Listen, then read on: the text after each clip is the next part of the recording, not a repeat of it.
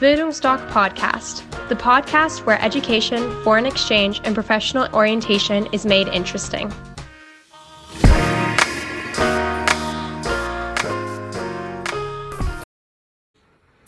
Hi, ich bin Mathilda und ich war mit Bildungsdoc für zehn Monate in Kanada. Und heute würde ich euch gerne mal auf die Frage antworten, wie denn der Flug ins jeweilige Gastland verläuft. Und ja, ich kann mir vorstellen, dass viele von euch noch nie alleine geflogen sind oder überhaupt noch nie geflogen sind. Und das war bei mir tatsächlich auch der Fall. Also ich war zwar schon mal geflogen, aber eben noch nie völlig alleine. Und ja, es ist natürlich ein bisschen äh, gruselig die Vorstellung, dass man auf einen anderen Kontinent oder in ein anderes Land ganz alleine kommen muss. Aber tatsächlich ist es gar nicht so anders, als wenn ihr zum Beispiel schon mal eine längere Zugreise allein unternommen habt. Es gibt nämlich bestimmte ähm, Richtungen, Richtlinien, denen ihr einfach folgen könnt und die wirklich an jedem Flughafen und immer völlig gleich sind. Und außerdem werdet ihr wirklich in jedem Schritt, den ihr macht, unterstützt. Ihr könnt immer nach Hilfe fragen. Das ist an einem, Flug, an einem Flughafen wirklich ganz, ganz toll.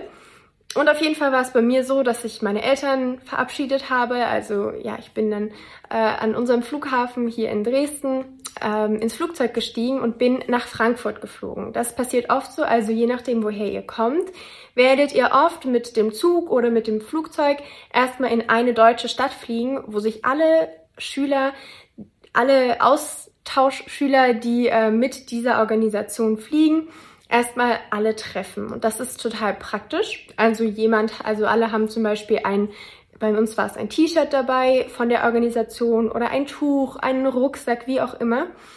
Und so erkennen sich die Austauschschüler untereinander.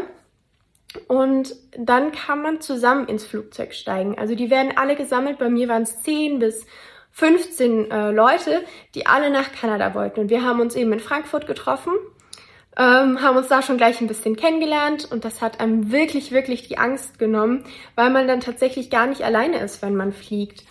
Und dann wurden wir auch wieder sehr gut dahin geführt, wo wir hin müssen, zu welchem Flugzeug.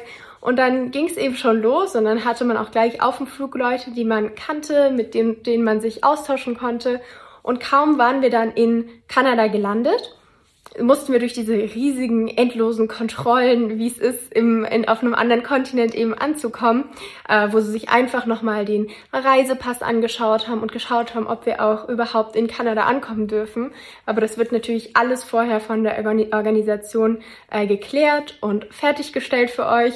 Das heißt, es war echt kein Problem, es hat einfach nur ein bisschen gedauert.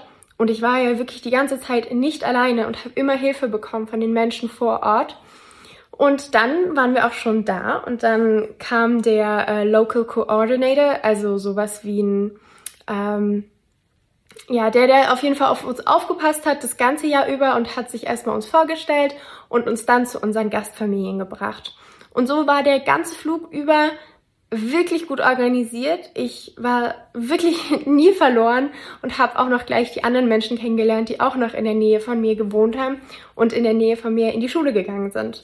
Es war also sehr praktisch ähm, und wirklich seitdem habe ich jetzt auch keine Angst mehr alleine zu fliegen, weil ich weiß, es funktioniert im Grunde äh, alles sehr, sehr gut und ihr findet euch auf jeden Fall zurecht und wenn nicht, sucht ihr euch einfach Hilfe. Also habt davor auf gar keinen Fall Angst, das wird alles super laufen.